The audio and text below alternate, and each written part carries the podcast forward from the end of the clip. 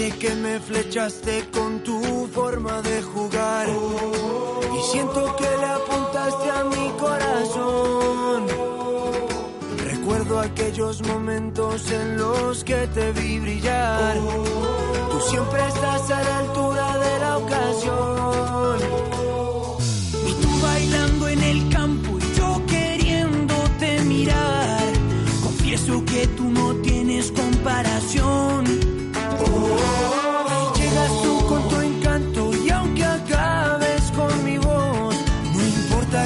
gritarte a todo pulmón. Y yo vivo por él. Hola, ¿qué tal? Saludos, bienvenidos un día más a la prórroga, bienvenidos a este programa de Gol en el 90 en el que vamos a analizar lo más destacado del pasado fin de semana y echaremos una ojeada a lo que nos viene esta semana en la UEFA Champions League y en la de los jueves, en la UEFA Europa League. Me acompañan en el día de hoy para comentar todo esto Nil Córdoba, ¿qué tal? Bueno, un placer y encantado de estar aquí un día más. Y los días pasan, pero las cosas no cambian. El Pescara sigue jugando a waterpolo, en este caso a favor, y el United, ay, perdón, el Manchester, el Bayern de Múnich sigue ganando en, en el añadido. Exacto, lo era- O rascando puntos. en el 95 aproximadamente, ¿no? Es el minuto medio en el que marca el gol de la victoria. El, el conjunto de Carlo Ancelotti. Me acompaña también Jan Ibáñez, ¿qué tal? ¿Qué tal? Buenas noches, buenas noches. Estamos listos para hablar un poquito de, de fútbol. Y Yui Fuyana. ¿Qué tal, John? ¿Qué tal a todos? Un placer. Ah, bueno, vamos a comenzar hablando de una de las sorpresas del, del fin de semana cuando tenemos en directo. Importante repasar, estar atentos al marcador, aunque dudo mucho que pueda producirse ya la sorpresa porque se está jugando el encuentro de octavos de final de la FA Cup en, Inglaterra en, entre Sutton United y Arsenal ah, va ganando minuto 81 ya por 0-2 el ah, equipo de Arsène Wenger.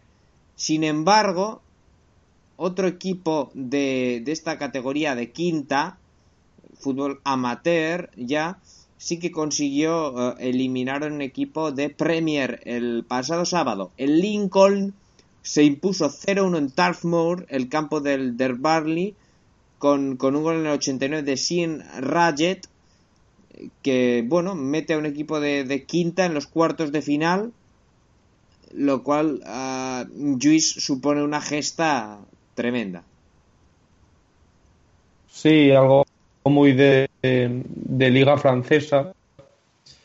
Y, y bueno, la verdad, sobre todo, eh, que sorprende por, por el rival, ¿no? Porque el rival estaba siendo un equipo muy fuerte en casa, estamos hablando del Barley, que, que ya había conseguido hace nada, ¿no?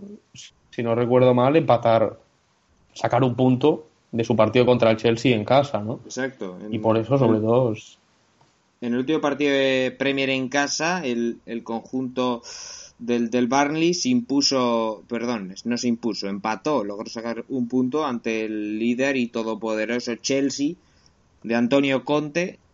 Y, y efectivamente, eh, un equipo que es eh, en Premier el cuarto mejor en casa, fuera de casa no ha ganado, pero es el cuarto mejor en casa y, y que realmente eh, supuso una sorpresa absoluta que cayera ante un equipo de, quinta, Jan.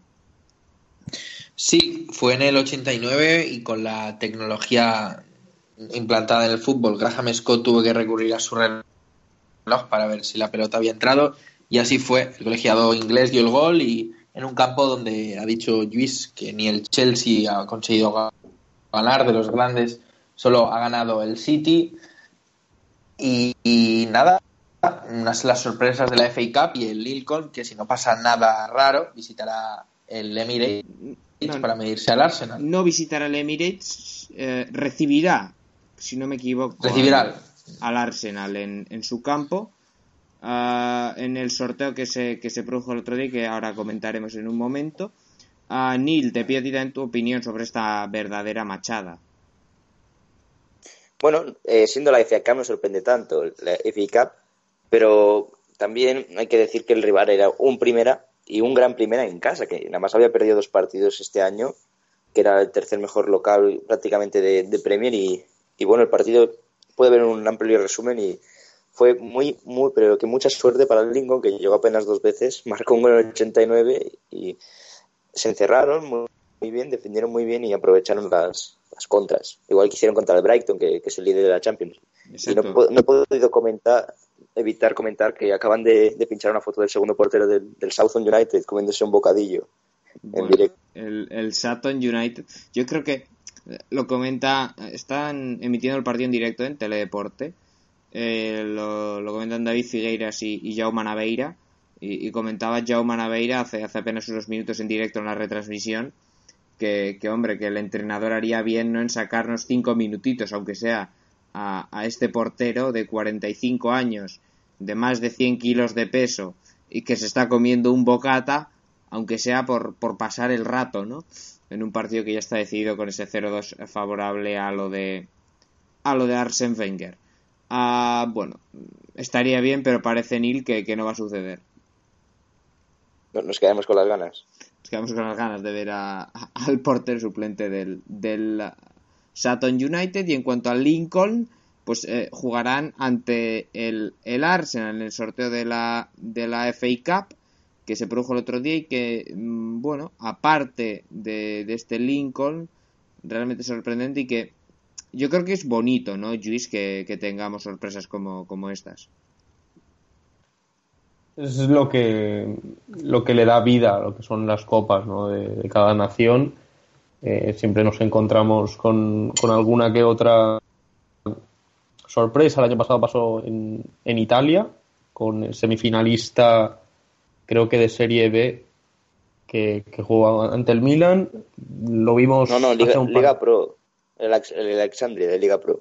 Pues mejor me lo pones. Y también hace un par de años lo vimos con, con el Mirandés, que también fue semifinalista aquí de la Copa del Rey. Así que es algo que le da mucha vida a, a este tipo de competiciones que suelen hacer menos ilusión para los grandes y, bueno, y que vemos, por ejemplo, en algunos sorteos en los que le toca al equipo más grande, tremenda ilusión para los equipos más pequeños y de categorías muy inferiores. Exacto, de hecho, el entrenador del, del Lincoln, eh, perdón, no del Lincoln, del Sutton United dijo que el mejor resultado para este partido no era ganar, sino empatar para que sus chicos pudieran jugar en, en el Emirates. Bueno, Ah, en cualquier caso van a, van a perder en el partido que se está jugando.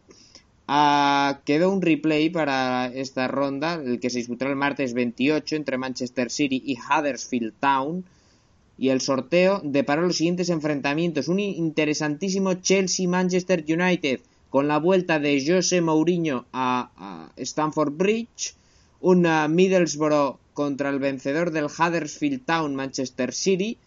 Un Tottenham Millwall y un... ah, ah no, perdón, eh, tenía razón, tenía razón uh, Jan, es el Arsenal quien jugará en casa ante el, ante el Lincoln que visitará el Emirates. Por tanto, a priori, insisto, camino bastante asequible para los dos equipos del norte de Londres de cara a acceder a las semifinales. Tottenham y Arsenal, uh, Jan, no deberían fallar.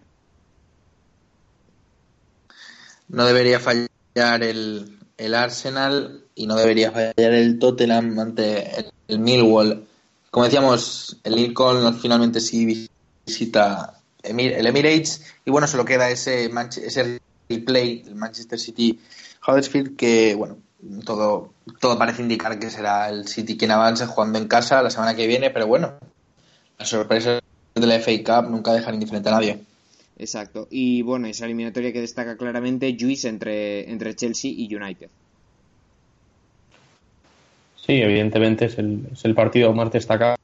Eh, probablemente si fuese un partido de Premier sería el partido de la jornada en Europa. Y que, bueno, eh, sinceramente veremos cómo llegan los dos eh, después de sus últimos partidos, o sea, sus partidos previos a esta eliminatoria pero bueno, de momento el Chelsea parece gran favorito para, afrontarla, ¿no? Exacto. Bueno, un Chelsea que está en un estado de forma espectacular. Pues esto es lo que tendremos los cuartos de la FA Cup. Todavía en juego, insistimos, ese partido eh, correspondiente a los octavos entre Sutton United y Arsenal se mantiene el 0-2 en el 89 ya de juego. Pasamos ahora a hablar, eh, cambiamos de, país, de competición, nos vamos a España, donde otro pequeño estuvo a punto de hacer la gesta ayer en el, en el Camp Nou. El Leganés se quedó a un par de minutos y un penalti de la gloria de sacar un punto del feudo blaugrana. Un Barcelona que volvió a dar lástima, podemos decir, prácticamente, pero que, uh, bueno, digamos que, que el uh, cuadro pepinero, uh, haciendo un partido serio, no consiguió puntuar porque Neymar, en una de las pocas acciones destacadas suyas en el, en el choque, uh, pues bueno, provocó un penalti de Martín Mantovani, hay polémica, pero más allá de esto, eh, un Leganés que compitió muy bien y un Barça, Jan, que, que está mal. Sí, sí, está mal psicológicamente. El partido de, de París pesa mucho. Mm, un Barça que, bueno, no, yo, yo me esperaba un partido no muy brillante el Barça, pero sí solvente y para mí un partido el Camp Nou ante el Leganés es un trámite, pero no hay que menospreciar a ningún equipo. El Leganés estuvo bien plantado, se replegó bien. El Barça parecía que lo encarrilaba con el gol de Messi en el minuto 3, pero el Leganés se vino arriba. Un buen Ter Stegen para mí evitó que el Leganés rascara algún puntito, no solo el penalti de Mantovani. Exacto, bueno. Um, un Barça que viene de perder 4-0 en Champions, ¿no? Y, viene el Leganés, ¿no? Yo, yo creía que le iban a meter 18 al Leganés para reivindicarse de ese, de ese 4-0 y, y desde luego que andaba yo muy equivocado. Hombre, hay dos opciones, ¿no? De, lo que suele ocurrir en este tipo de situaciones. El mazazo en Champions es eh, más allá de, importante porque puede significar la eliminación de, del equipo de la competición más prestigiosa que juegan, pues el, efecto psicológico, ¿no? Y, y, puedes camuflarlo a través de, de, una gran victoria ante un equipo asequible en casa, o puede pasar lo que pasó, ¿no? Que sigas pensando en lo que ocurrió eh, durante, durante la semana, donde te metieron un, un auténtico correctivo, ¿no? Exacto. Bueno, uh, también hay que hay que destacar Nil. Estamos hablando de mal el Barcelona, vale, pero el Leganés ha sido un partido bueno, es decir, Ter Stegen tuvo trabajo. No fue solo repliegue. Sí. Nuevamente, el mejor del partido fue Ter Stegen seguido de Neymar. Van dos ocasiones que se repite. Y cuando el mejor de un equipo como el Barça es Ter Stegen, es el portero, yo creo que, que, lo dice todo, no hace falta ni mirar el resultado. Si te dicen que Ter Stegen es el mejor del partido, es que has hecho un muy mal partido. Y así fue, otra vez sin centro del campo. Muchas críticas a André Gómez, las cuales yo creo que algunas son acertadas y otras no. No creo que tenga toda la culpa. Se le está acusando demasiado. También se le acusa quizá demasiado a Luis Enrique, que bueno, tiene su parte de culpa por no haber gestionado bien estos partidos, pero yo creo que tiene bastante crédito por lo que ha hecho. No creo que siga, pero creo que también se le está machacando demasiado. Y luego, más allá de eso, es que al final el Barça es un equipo que tiene jugadores que están liberados de la presión y defienden con menos. Y eso, pues cuando el rival es superior te pasa factura. Exacto. Uh, bueno, y, y, un Barcelona que, Luis, no sé si le ves capacidad de reacción. No, no, no, no, yo no. Vamos. Eh, también habrá que ver qué, qué versión vemos de, del Paris Saint Germain, ¿no? Que el otro día. Bueno, no, no, en... hombre, no hablaba justo de quizá de la eliminatoria de Champions, ¿no? Que está muy complicada. En la liga. La liga también es, es que está muy complicada las dos, ¿no? Sí. Realmente eh, la temporada del Barça a 20 de febrero pasa prácticamente por asegurar el segundo puesto de la liga, que el Sevilla está al acecho, un Sevilla que ha bajado el rendimiento pero sigue ahí y uh, ganar la final de la Copa como sea, por lo civil o por lo criminal, para salvar la temporada de alguna manera. Efectivamente, y claro, el panorama, eh, veniendo de temporadas de, de, puro éxito, pues no es muy ilusionante, ¿no? Y eso se nota, se nota porque al fin y al cabo los jugadores son personas, la mayoría de ellos han ganado muchísimas cosas en, en el club y probablemente que sean estas las aspiraciones en febrero, pues puede ser poco ilusionante y puede acabar en, en, una debacle que no la estoy anunciando, desde luego, pero sí que hay que tener en cuenta ¿no? lo nervioso que se puede poner un jugador a mitad de temporada viendo que las cosas no están funcionando ¿no? y las críticas que recibe. Exacto. Bueno, ah, dejamos España, nos vamos a más hacia la derecha, seguimos por el Mediterráneo, llegamos a la capital de Italia, a Roma. Luis, hemos hablado ya en este programa del... Hemos, venimos últimamente analizando cada lunes a un equipo italiano. Ah, lo hemos hecho del Inter, lo hemos hecho del Napoli, lo hemos hecho de la Juve. Hoy toca y hemos gafado a todos. Sí, eso es verdad. Eh, normalmente suelen perder el, el siguiente partido después de que hablemos de ellos. Veremos si le ocurre lo mismo a la Roma, desde luego. Ah, creo que juega contra el Inter, así que no le sería fácil, aunque tiene el partido contra el Villarreal en Europa League el, jueves. Ah, una Roma, Luis, que, que está en un estado de forma brutal, ganó en Liga, pero sobre todo es muy destacable su victoria por 0-4 en el Madrigal. Ya hablamos el otro día, pero bueno, hoy venimos a hablar un poco más eh, de una manera sosegada del, del equipo de Luciano Spalletti. Sí, decir antes de todo que el, que el gafe se debe a que esa petición mía, ¿eh?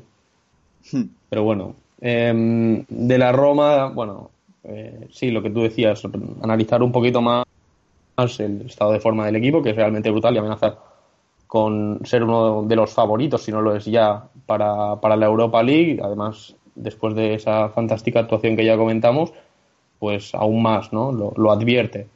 Es un equipo que está montado desde atrás, diría yo, ¿no? Desde la llegada de, de Spalletti se han hecho muchas pruebas de, individualidades hasta, hasta que han, han encajado todo. Pero como digo, da mucha seguridad en esa línea de tres, esa línea de tres centrales, donde para mí hay un nombre propio, que puede sorprender, pero que es Federico Fazio, que, está jugando increíble. Y bueno, a partir de eso, de esa seguridad que, que da el equipo atrás, pues Spalletti cuenta con, con mediocentros muy, muy físicos, ¿no? Tenemos a, De Rossi, a, a, Paredes, a Strudman, que son mediocentros muy, muy capaces de muchas cosas, ¿no? Eh, luego carrileros también tremendamente ofensivos y dañinos, pero que luego recuperan eh, posición muy fácil por, bueno, por velocidad, ¿no? A lo más puro estilo Jordi Alba y teniendo en cuenta que tiene tres centrales atrás. Y luego, lo último, que en esos mediocentros no incluyan Nainggolan por el simple hecho de porque no está jugando allí. Está jugando como, como media punta, generalmente por la izquierda, porque suele jugar Sala por derecha.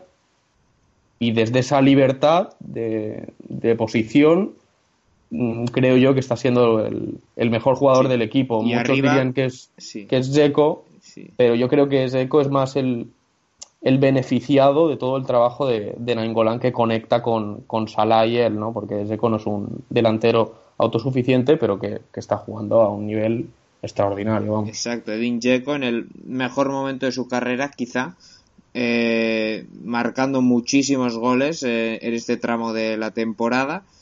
Viene la Roma de ganar 4-1 al Torino, hizo uno Dzeko, uno Nainggolan, uno Salah y uno lo marcó Paredes si no me equivoco, ante el Villarreal fue un hat-trick, lo del, lo del bosnio. Es decir, eh, y lleva, en los, no, sé exactamente el dato, pero lleva, eh, digamos, en los últimos 8 o 9 partidos lleva más goles que partidos, lo cual es un, un dato realmente positivo y marcando en, en varias jornadas seguidas de, de serie. Gran, gran esta de forma de Dinjeco y yo lo que quería destacar es que la Roma era el equipo en Italia. En Italia es donde se empezó a poner de moda de nuevo lo de los tres centrales, ¿no? Que ahora parece que se está extendiendo al mundo entero. La Roma era de los pocos equipos que de alguna manera se negaban, ¿no? Que permanecían firmes en, esto de los cuatro porque Luis, yo recuerdo al Nápoles en, en algunos, ah, no con Sarri, creo, pero bueno, en, en, ocasiones anteriores, aquel Napoli en el que jugaban, bueno, me acuerdo de Gemaili, Inler, de aquel Napoli me acuerdo en alguna ocasión con tres centrales, la Juve por supuesto, la Fiore, eh, el eh, Inter lo hemos visto en alguna ocasión. La Roma era un equipo que huía de aquello, de alguna manera, ¿no? Pero al final, aquí está. Tres centrales, carrileros y el esquema que triunfa últimamente, no solo ya en Italia, sino en Europa. Sí, concretamente el, el 3-4-2-1, ¿eh? que se está usando muchísimo. Es, el de Chelsea de Conte. Sí, sí, sí, sí, de hecho sí.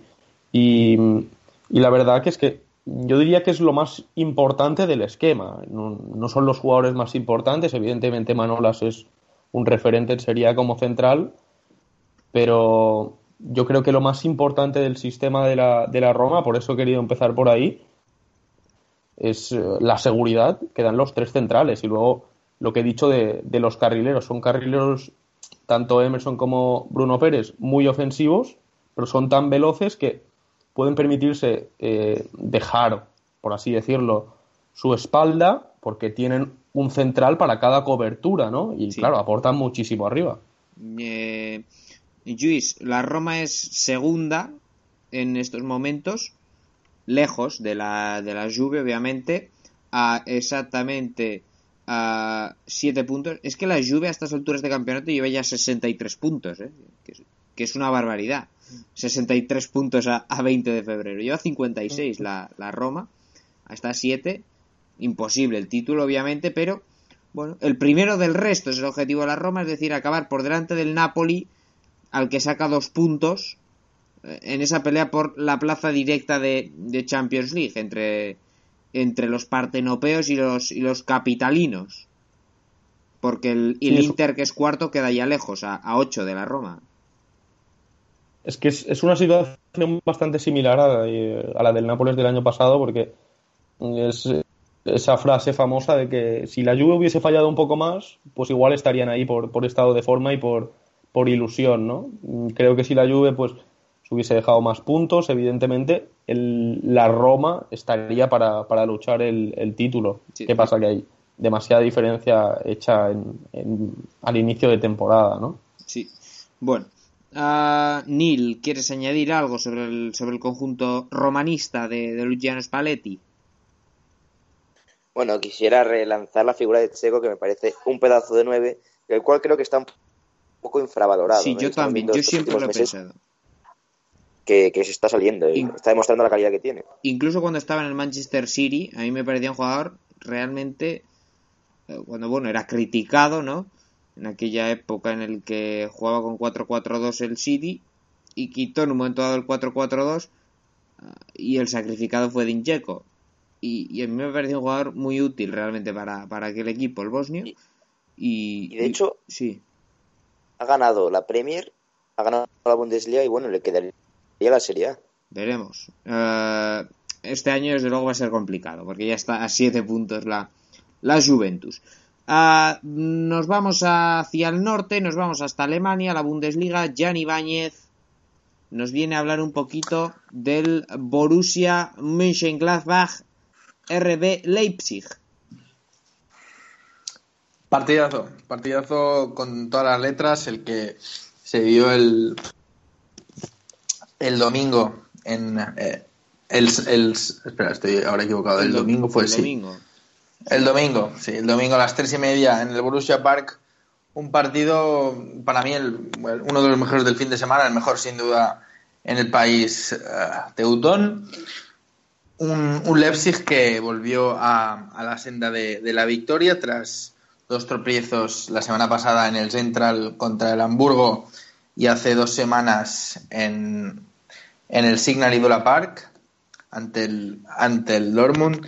Eh, un partido muy interesante, mmm, con muchas cosas que destacar, sobre todo en los locales la, la falta de aciertos, se nota muchísimo la baja de Rafael, el ariete brasileño, que la baja, una baja que Torgan Hazard, que es el hombre que elige Dita Hecking para jugar, acompañar a Lars Stinder en ataque, no está sabiendo quizá hacer, hacer, olvidar un poco a Rafael, incluso falló un penalti este fin de semana, bueno, falló, fue un paradón de Gulaxi, los penaltis no sé si se fallan o los para el portero, el eterno debate.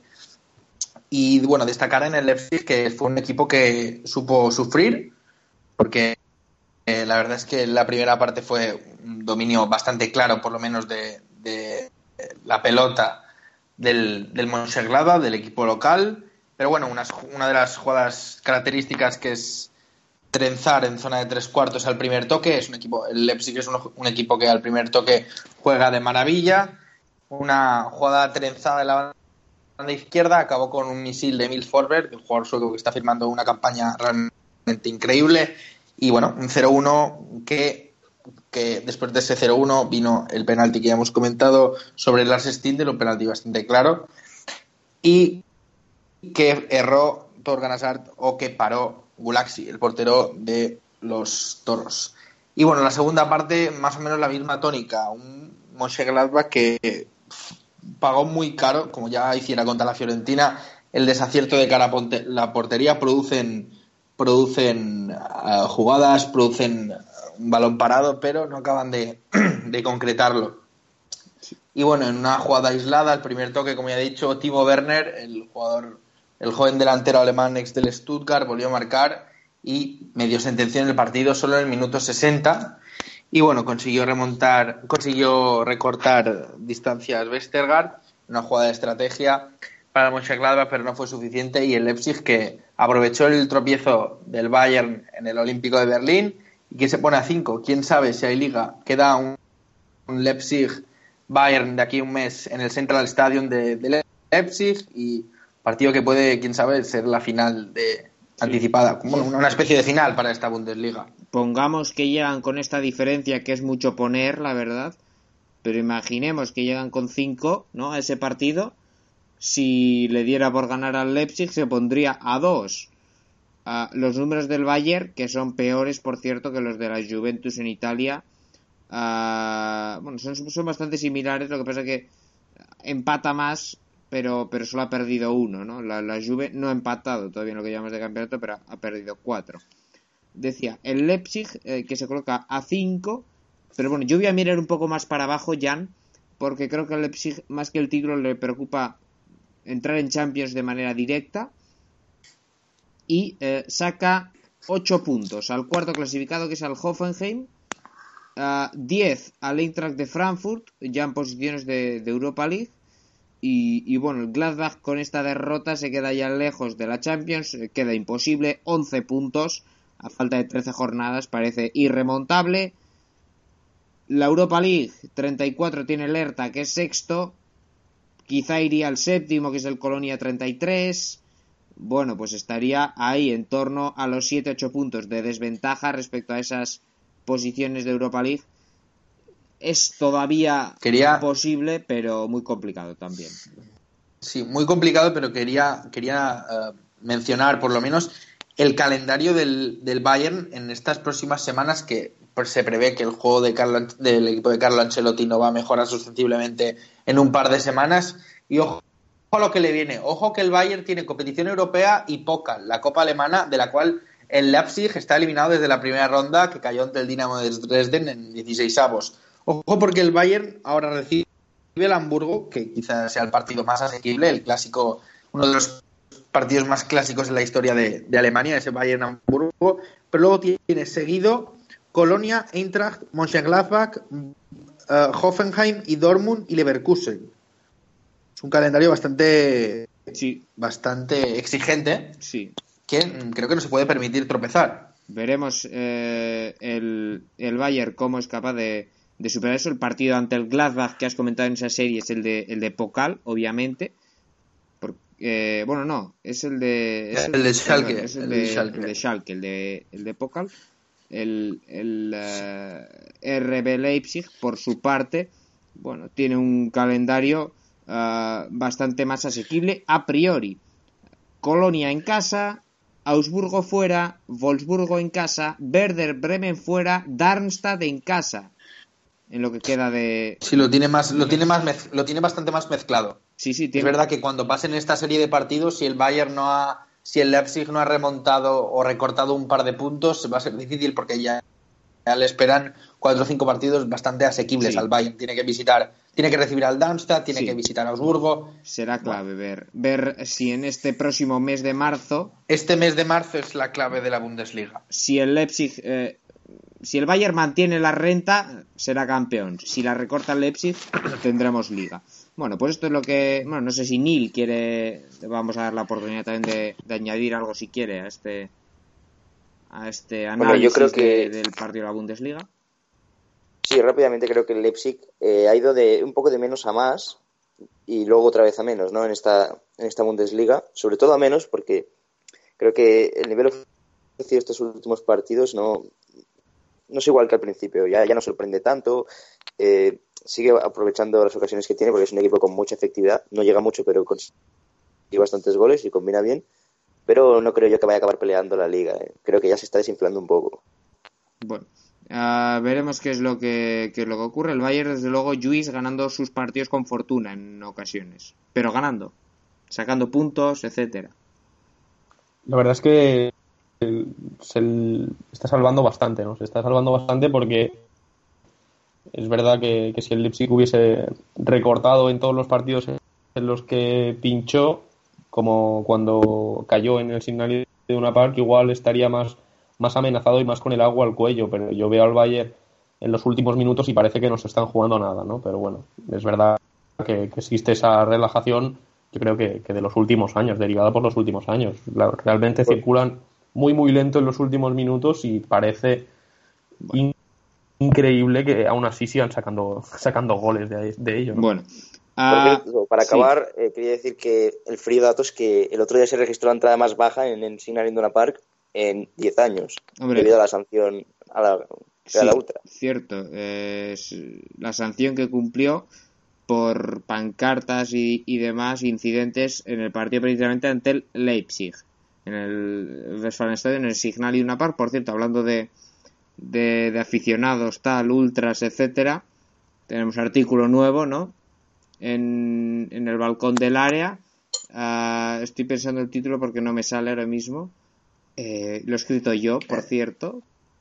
Uh, la fruta escrachada, es, escarchada, perdón, del, del fútbol. Del fútbol. Exacto. En, en el balcón del área .org. Ahí lo tenéis. Ah, obviamente, sí, eh, yo os voy a decir que es bueno porque es mío. Podéis entrar y, decir que no.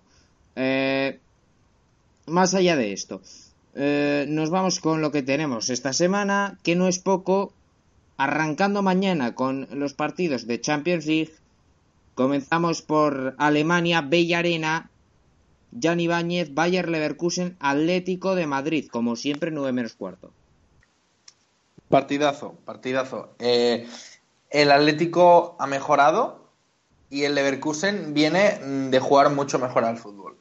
Voy a explicar un poco esto porque es verdad que el juego del Leverkusen, el juego del Atlético no le viene nada bien al Leverkusen. Esto de jugar a golpes, esto de jugar a, a, ver a quién se da, a quién aguanta más los reveses. Eso tienes todas las que perder el Leverkusen, pero el Leverkusen ha encontrado la, se ha encontrado con la con la reaparición de, de Karim Belarabi, que por cierto el, viernes pasado marcó el gol 50.000 en la Bundesliga, hizo historia, incluso fue condecorado con un premio. Y ha encontrado otra vez la figura de Chicharito, que ha marcado desde su vuelta hace tres semanas cuatro goles. Está en buen estado de forma el mexicano. Es verdad que están sin, sin Hakan Chalanoglu, que es uno de los mejores jugadores pese a su irregularidad. Pero bueno, creo que el partido, mm, la, eliminatoria depende mucho, mucho del partido de mañana. Creo que si mañana Leverkusen consigue mm, ganar y sobre todo no encajar, ojo que hace dos años ya estuvo cerquita. Es verdad que no es el mismo equipo, para mí tiene peor equipo que hace dos años, cuando eliminó el Atlético de Madrid al equipo de, de Roger Smith los penaltis. Pero bueno, eh, interesante eliminatoria, sobre todo mucha atención al partido de mañana porque va a estar más complicado para el Atleti de lo que muchos se pueden pensar. Luis.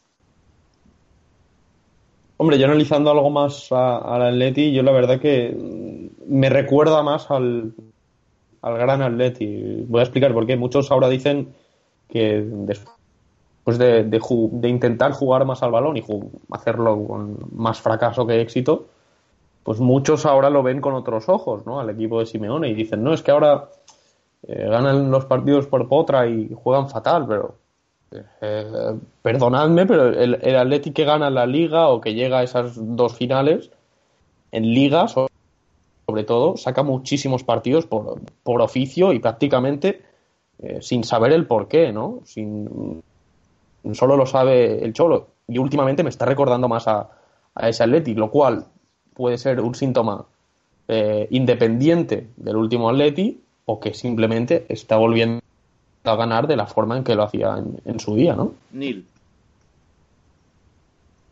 Bueno, el Leverkusen ha ido mejorando, pero sobre todo porque está Chicharito ahora recuperado ya la lesión y con continuidad, ¿no? La Chicharito dependencia es clara en, en este Leverkusen, el cual baja, me atrevo a decir, a, a la mitad su rendimiento. Otro día en Liga se vio como sin hacer gran cosa, Chicharito dio alegrías al equipo, dio juego, dio, goles contra el Augsburgo, vale, pero se nota bastante cuando juega que cuando no juega.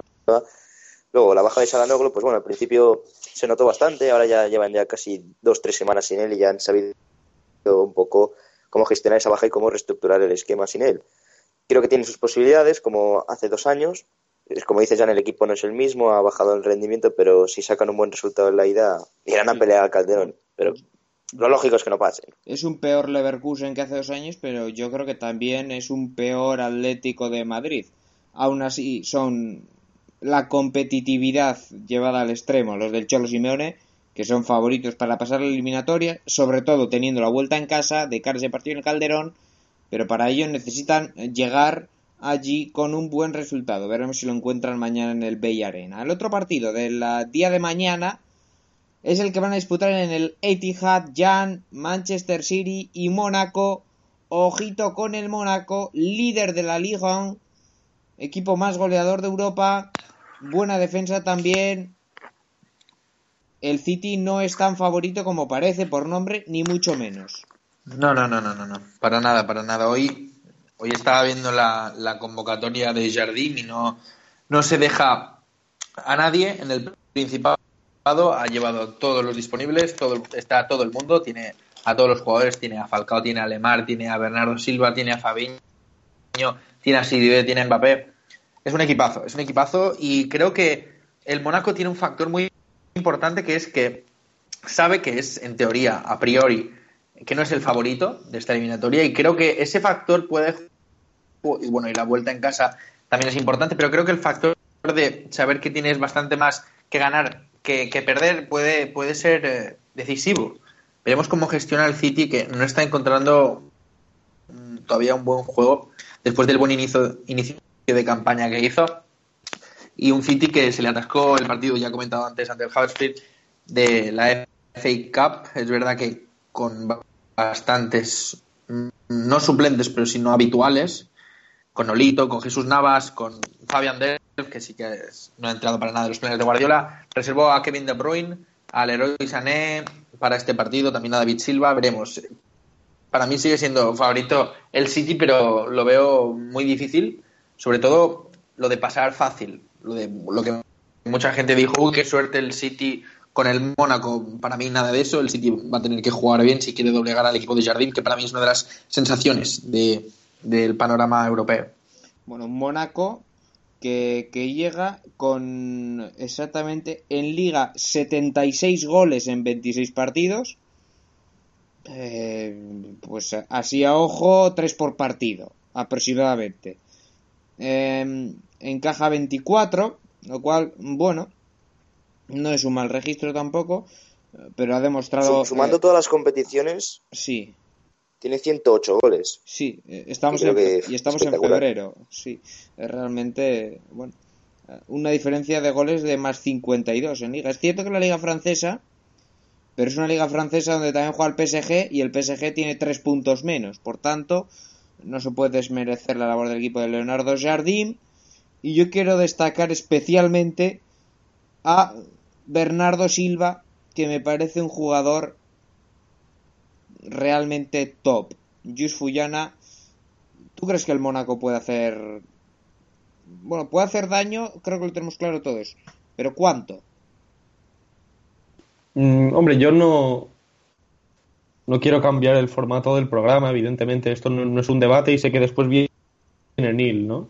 que creo que está bastante convencido que va a pasar el Mónaco, pero yo le doy menos posibilidades que vosotros al Mónaco, porque más que nada porque confío mucho en Guardiola, ¿no? Y, y a Guardiola se le está, atragantando sobre todo eh, no, no el título de la Premier, sino los equipos ingleses, ¿no? Eh, yo creo que en Europa puede eh, implantar su fútbol de otra manera, que va a ser mucho más, más efectivo, pero sabemos que el fútbol más distintivo de Europa es, es, el inglés, ¿no? Y a eso le está costando más a Guardiola y a su equipo, creo yo, ¿no? Creo que el primer día que llega Guardiola les dice lo que le gusta, si no lo sabían, eh, que supongo que sí.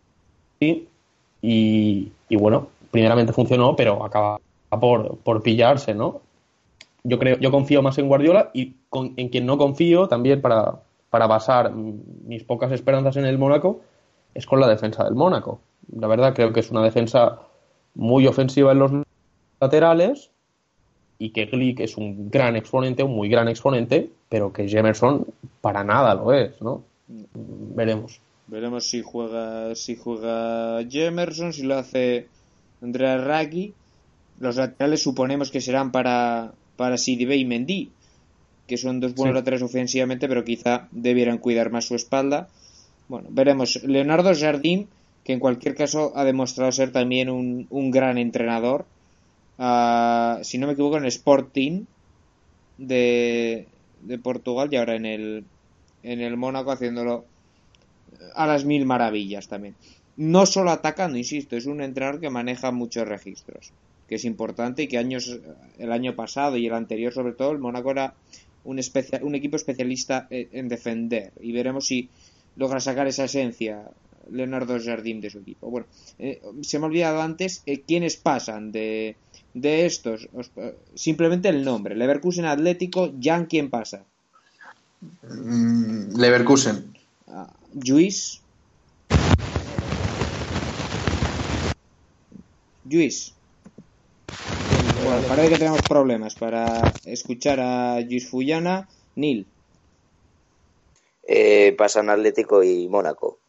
Y Jan, Hay que decir... Eh, Jan en la otra eliminatoria. El Manchester. Bueno, vamos a ver si hemos recuperado el audio de Luis. El City, compañero, no sé si me oís. Se te oye, sí, el City y en la otra eliminatoria. El Atlético de Madrid. Bueno, City y Atlético, nos comenta Luis Fullana. Y pasamos ahora a hablar de los partidos del, del uh, miércoles en la Champions League. Por un lado, Nil Oporto Juventus. Sí, un Porto que ha mejorado mucho respecto a años anteriores, sobre todo el último que fue lamentable, con un Espíritu Santo, un entrenador que, bueno, fue cuestionado, cuestionado en el Valencia, pero dentro de la plantilla que tenía, para mí no hizo mal papel, sobre todo clasificándolo. Y bueno, hay que decir que la Juventus claramente es favorita. Tenemos a un gran Casillas, que nunca se habla de eso. Se habla cuando Casillas está mal, pero cuando está bien no se habla. Y está a un nivel bastante bueno, para mí incluso para volver a la selección. Y bueno, creo que la Juventus planteará un partido pues sin demasiadas sin demasiado irse al ataque, es decir, no, no se va a volver loco en la ida porque sabe que, que marcar un gol ya prácticamente le daría medio pase, así que veremos si, si el Porto puede plantear un fútbol más ofensivo de lo que lo puede hacer, de lo que hace normalmente, porque la Liga Portuguesa sí que sale a dominar los partidos, pero contra la Juventus en casa no sé yo si, si se va a atrever a dominarlo. Luis. Hombre, mm, yo creo que es una eliminatoria bastante decantada, ¿no? Eh, hay que recordar que ya lo pasó mal en Dodragao el, el Bayern hace unos años, aunque luego remontó, pero es otro equipo, evidentemente el Oporto, ¿no? La verdad que es un equipo que está funcionando bastante, teniendo en cuenta que su plantilla es una de las peores de, de estos últimos años, ¿no? No sé si coincidís. Sí. Pero, pero bueno, creo que, que con la mejoría que ha significado el, el cambio de sistema, incluso de estilo de, de la Juve, bueno, yo creo que el buen estado del equipo de Allegri pues decanta bastante la eliminatoria, ¿no? Sí. Uh, bueno, la Juve que es claramente favorita en esta en esta eliminatoria, una de las más decantadas probablemente junto a la otra que tendremos el miércoles, pero antes os pido, ¿quién pasa en este Porto Juve? Jan Juve. Uh, Luis. Juve. Neil. La vecchia señora. Bueno, yo también digo que, que la Juve, obviamente, no me he pronunciado con los del martes, digo que, que, bueno, City y Atlético. Nos queda la última eliminatoria, que va a enfrentar en la ida en el Sánchez Pizjuán, la vuelta será el King Power Stadium. al Sevilla de Jorge Sampaoli y al Leicester City, que, bueno, marcha decimoséptimo en Premier League, vigente campeón, y, y bueno, en un estado de forma ah, deplorable, podemos decir, por lo que el Sevilla es Juiz, claro, claro, claro favorito. Sí, el Sevilla tiene que hacer el, el partido para dejar ya sentenciada la eliminatoria, ¿no? Creo que, que se pueda avecinar eh, una paliza, basta que lo diga yo para que para que Bardi haga, haga, haga un gol, un gol ya sería un milagro últimamente, pero, pero bueno, yo la verdad es la eliminatoria que veo más decantada después de lo que he dicho de la última. Creo que el Leicester incluso le conviene quedar eliminado porque sus aspiraciones en Champions son totalmente nulas, ¿no? Y, y, en la liga pues tiene que salvarse, ¿no? Así que dudo incluso de que Ranieri alinee a los mejores. Hombre, yo creo que sí, ¿eh? Yo... No sé. Yo creo Es- que sí. Son jugadores que no, tienes que tener en cuenta que no son, son jugadores que no están preparados para, para jugar eh, regularmente entre semana. Y creo que El, el, el Leicester no ha grupo- jugado este fin de semana. Cierto. Sí, sí, sí, sí, ha jugado Sí, contra jugó el Millwall. contra- contra el Millwall, Pe- pero- Perdió, perdió. Pero bueno, no jugaron los, los... Ahí sí que no jugaron los, los habituales contra el Millwall. Cierto, pero Tiró la copa. El fin de semana que viene si, si hay Sí, Premier bueno, pero, y a está en ver, un momento muy, muy delicado. Que va, va a gastar dos semanas sin jugar enteras también los jugadores del Leicester. Ojo que Es que recibe que- al Liverpool, ¿eh? Pues, pues Creo más que la mejor razón. forma de que, Dudo que, de que vaya dudo- bien en la liga dudo que Ranieri qui- crea que puede sacar algo contra el Liverpool estando como están. Yo creo que va a salir con todo Ranieri. Pero bueno, veremos qué es lo que ocurre. En cualquier caso, un Leicester eh, muy pobre que veremos si es capaz de salir vivo del Pizjuán. Nil, complicado que salga vivo. Sí, complicado. Quería decir que la mejor forma de que mejore algo en la liga es que haga un buen papel en, estas en estos 180 minutos en la Champions, ¿no? De cara a lo anímico. Y si puede pasar, pues mejor que mejor. Se va a tomar la, la Champions porque es una oportunidad histórica. Decía el otro día Sixto, es mejor permanecer en primera que ganar la Champions. Bueno, depende para qué jugadores o para quién, ¿no? Yo también opino igual. Yo no, yo prefiero si ganar puede- la Champions y bajar a segunda. Pero bueno. Bueno, depende. Bueno, Eso sí, sí. Da, para, para debate, sí. eso está claro. No, Bueno, claro. ah, Más allá de eso, el Sevilla es muy favorito y veremos si la defensa del Leicester sufre lo que está sufriendo la liga. ¿quién pasa? Nil, El Sevilla. Jan, Sevilla. Luis. Sevilla Fútbol Club. Sí, Sevilla. Bueno, pues eh, unanimidad en Sevilla, unanimidad en Juve, más abiertas las del martes. A priori, ese Leverkusen Atlético y ese Manchester City Mónaco.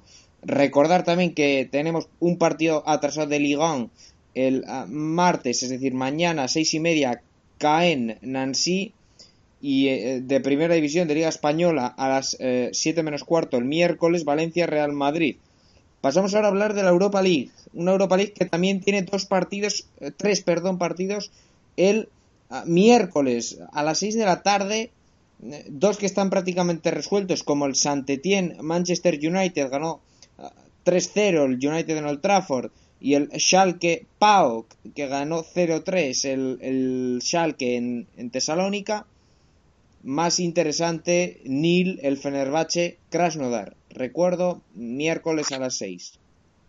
Sí, si puede ser, intentaremos darlo. Con un Krasnodar que es un equipo muy organizado, muy bueno, donde sus jugadores claves son los brasileños Ari y Joausinho, incluso Naldo, el central de Getafe y Sporting, junto con jugadores como el ruso Smolov, el delantero del punta, que es de lo mejorcito de este Krasnodar, que insisto, es un equipo muy bien estructurado, que defiende bien y que para mí pues es favorito, sobre todo por el resultado de la ida. Veremos si el Fenerbahce es mejor que en la liga, porque la liga está muy mal. Exacto, 1-0 en casa consiguió el Krasnodar, que es un resultado, pues bueno, difícil de, remontar a nada que marquen los rusos. Será complicado que los turcos avancen, aunque el ambiente en Turquía ya sabemos que suele ser muy intenso y eso puede jugar a favor del, del Fenerbahce. Esto es lo que tendremos el miércoles.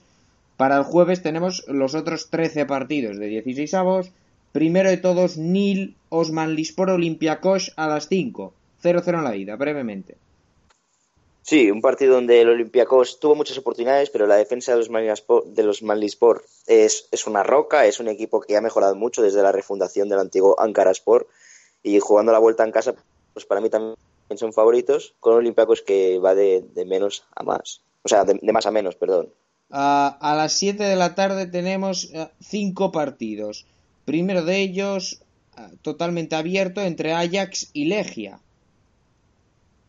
Sí, el eje de Varsovia, que como ya he repetido en alguna ocasión, vendió a sus dos mejores jugadores, ahora prioriza defender, pero no tiene una defensa como para poder aguantar en 90 minutos sin encajar un gol al Ajax nuevamente, así que Favorito supongo Ajax. que pasará al Ajax. Ah, tenemos también el Besiktas eh, Apoel claramente superior el Besiktas en la ida 1-3, prácticamente decidido. Y Juiz decidido también el eh, Roma Villarreal 0-4 ganaron los italianos en el Madrigal.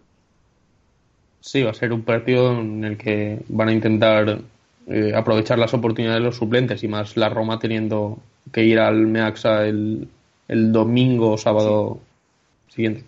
Ah, se juega también el Zenit de San Petersburgo Anderlecht, ganaron 2-0 los belgas en la ida, muy complicado para el Zenit, pero lo intentarán los de San Petersburgo en casa, Nil. Sí, lo van a intentar sobre todo porque se han reforzado muy bien en este mercado de invierno para la Europa League y bueno, no está funcionando por lo menos en esta ida, con un gran Tillemans en la Jupiler y con un gran Achampong en la Europa League, veremos cuál de los dos es el mejor en, en Zenit, o sea, en San Petersburgo contra el Zenit. Exacto, bueno. Y el último partido de las 7 de la tarde es el que enfrentará en eh, Nicosia a Apoel y Athletic Club. Un encuentro donde los datos eh, hacen pensar que el cuadro chipriota es favorito. El Athletic Club en sus últimas seis salidas ha marcado un gol y ha sido de penalti. Eh, dos puntos de los últimos 24. En Europa League, uno de nueve en la liguilla. Y el Apoel en casa se mostró fortísimo, tanto en eh, su campeonato liguero, donde es lógico por el nivel de los rivales, como en eh, la liguilla de la Europa League, eh, lo que le valió para ser primero por delante Olympiacos. Ah, hombre, el 3-2 de la ida, pues eh, favorece al Athletic, que al que le vale con empatar en, en Nicosia, pero eh, es una eliminatoria muy abierta, Luis.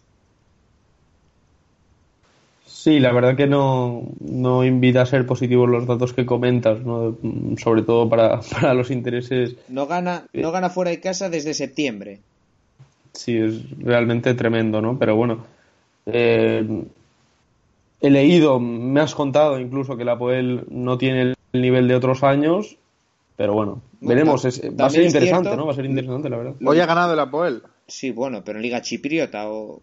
Es decir, 3-0 la- Val- al Limasol, al cuarto clasificado. Sí, va líder el, el Apoel de Nicosia en Chipre, pero bueno, no es una liga como para medir el nivel de, de un equipo, yo creo, a nivel europeo. Para las nueve, y- eh, por cierto, lo que decía Neil, que el Apoel tiene peor nivel, pero bueno, es que en principio los que yo considero mejores jugadores, porque han jugado fuera de, Chipre y les conozco, no jugaron, pues se el banquillo. A las 9 y 5 tenemos el resto de partidos. Nil, Copenhague Ludogorets ganaron los daneses 1-2 en Bulgaria. Bueno, es el mejor Copenhagen de los últimos años. De hecho, yo creo que mereció pasar de la fase de grupos contra el Porto, jugando dos buenos partidos. Y es el equipo quizá outsider, ¿no? Que nadie cuenta con ellos, pero que puede llegar muy lejos en la Europa League, sobre todo con el resultado de la ida. Ah, Jan, eh, la Fiorentina se impuso en eh, el Borussia Park ante el Gladbach por 0-1, a pesar de no merecerlo. Lo comentaste el otro día. ¿Qué esperamos para la vuelta en el Artemio Franchi? Pues esperamos un Mönchengladbach volcado al ataque. Ya dijo Dieter Hecking que mm, valoran y mu- mucho sus opciones de seguir en Europa League, ya que en, en Liga están un poco rezagados y veremos qué son capaces de hacer en uno de los estadios más complicados de Italia. Para mí, muy favorita la Fiorentina. Luis, tú como representante del fútbol italiano en este programa, ¿qué opinas? Efectivamente, clave, ¿no? La solidez de- del equipo italiano en, en el Artemio Franchi, donde se, se siente más, más cómodo que en, en ningún otro sitio, ¿no? Sí.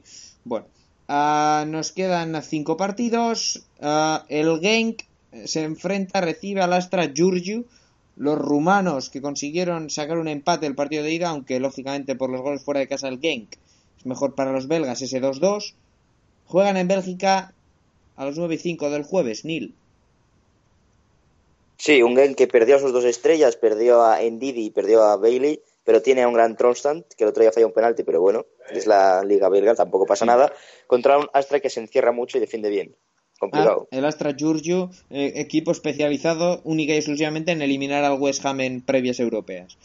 A el Olympique de Lyon le ganó eh, al AZ Alkmaar en, en Holanda por 1-4, por la que la eliminatoria está prácticamente cerrada.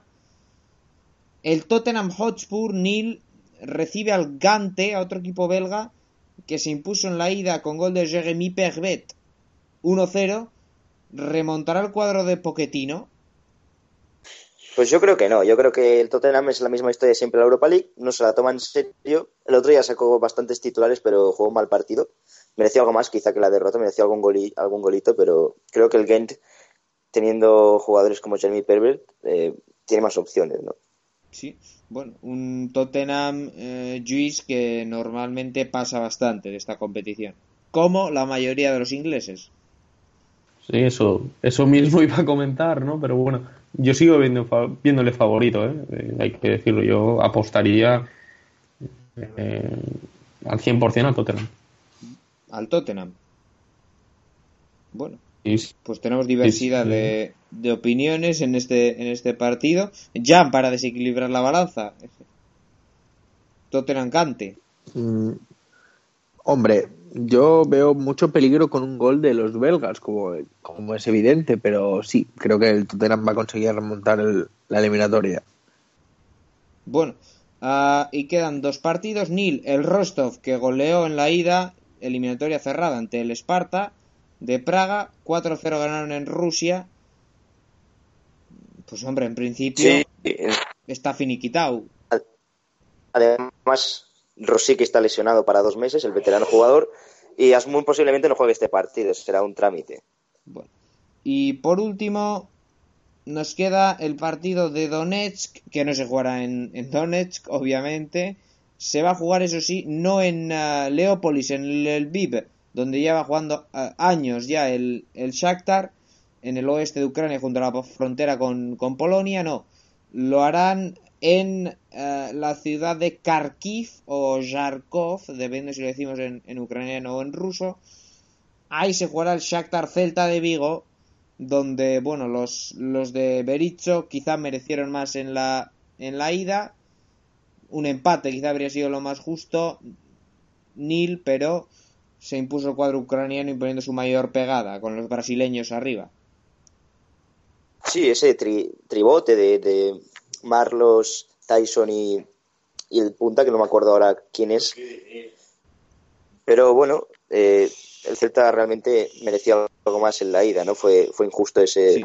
ese 0-1, sobre todo porque las llegadas del Shakhtar fueron pocas. Sí. Aprovechó un error, llegó y, y marcó. Bueno, pues un Celta de Vigo, eh, Lluís obviamente complicado lo tiene de cara a esta a este partido en, en Ucrania. Sí, incluso por experiencia, ¿no? No, no invita tampoco mucho a, a ser positivos para los intereses vigueses, pero bueno, yo sigo pensando que tiene mejor equipo y que tiene opciones de pasar. No sé si favorito, pero creo que, que las tiene, desde luego. Veremos qué ocurre en la Europa League, veremos qué ocurre en la Champions League. Lo que está claro es que tenemos mucho fútbol del que disfrutar. Esta semana lo haremos aquí también en el Gol en el 90. Prometemos varias retransmisiones, tanto de Champions como de Europa League. Eh, os espero a vosotros también, eh, acompañándome en, en ellas, tanto a vosotros compañeros, Luis, eh, Neil, como a los oyentes. Ah, en el día de hoy damos ya por terminado el programa. Neil Córdoba, un placer. Bueno, un placer y re- decir, decir que el sábado tuvimos la Supercopa de eh, África entre Mamelodi, campeón de la Champions, equipo sudafricano, y entre el Mazambé, congoleño, eh, campeón de la Europa League Sudafri- de, de África. Quedaron 1-0, ganó el Mamelodi.